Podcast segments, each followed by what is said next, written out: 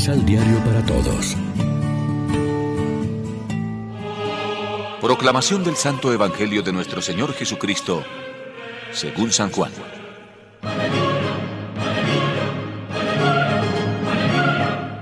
Al día siguiente, de nuevo estaba allí Juan con dos de sus discípulos.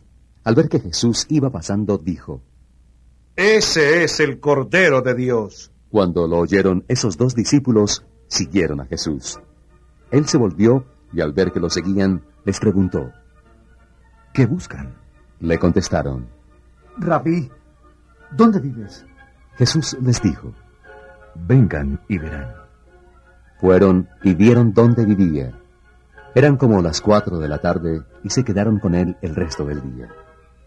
Andrés, hermano de Simón Pedro, era uno de los dos que siguieron a Jesús por la palabra de Juan. Andrés fue primero a buscar a su hermano Simón y le dijo, Hemos encontrado al Mesías, al Cristo. Y se lo presentó a Jesús. Jesús miró fijamente a Simón y le dijo, Tú eres Simón, hijo de Juan. Te llamarás Kefas. Que quiere decir piedra. Lección Divina ¿Qué tal amigos? Hoy es miércoles 4 de enero y a esta hora como siempre nos alimentamos con el pan de la palabra. Empezamos el año con un programa ambicioso. No significa que nunca más eh, pecaremos, sino que nuestra actitud no puede ser de conformidad con el pecado. Debemos rechazarlo y desear vivir como Cristo, en la luz y en la santidad de Dios.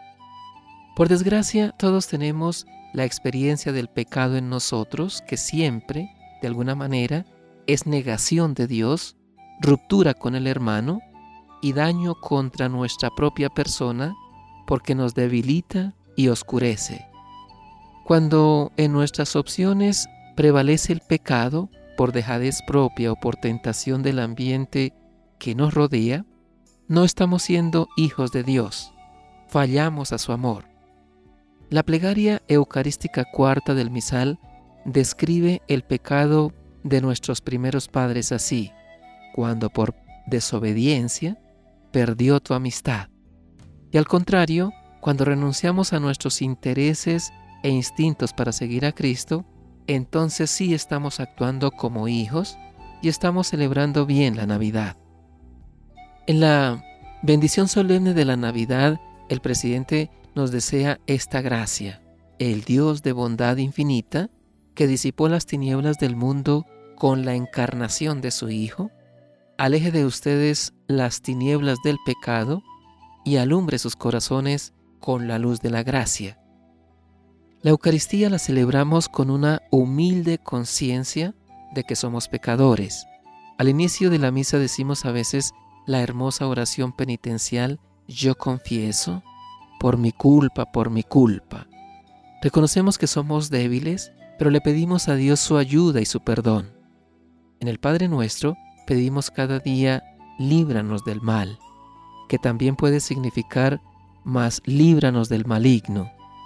Y somos invitados a la comunión asegurándonos que el Señor, que se ha querido hacer nuestro alimento en ese Jesús que vino para quitar el pecado del mundo. Reflexionemos. La celebración de la Navidad nos ha convencido de que vale la pena ser seguidores y apóstoles de Jesús. ¿Tenemos dentro una buena noticia para comunicar? ¿La transmitiremos a otros como Andrés a su hermano Pedro?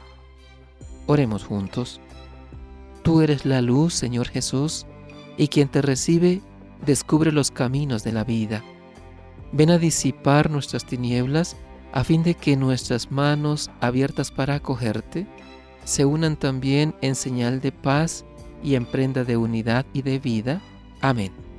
María, Reina de los Apóstoles, ruega por nosotros.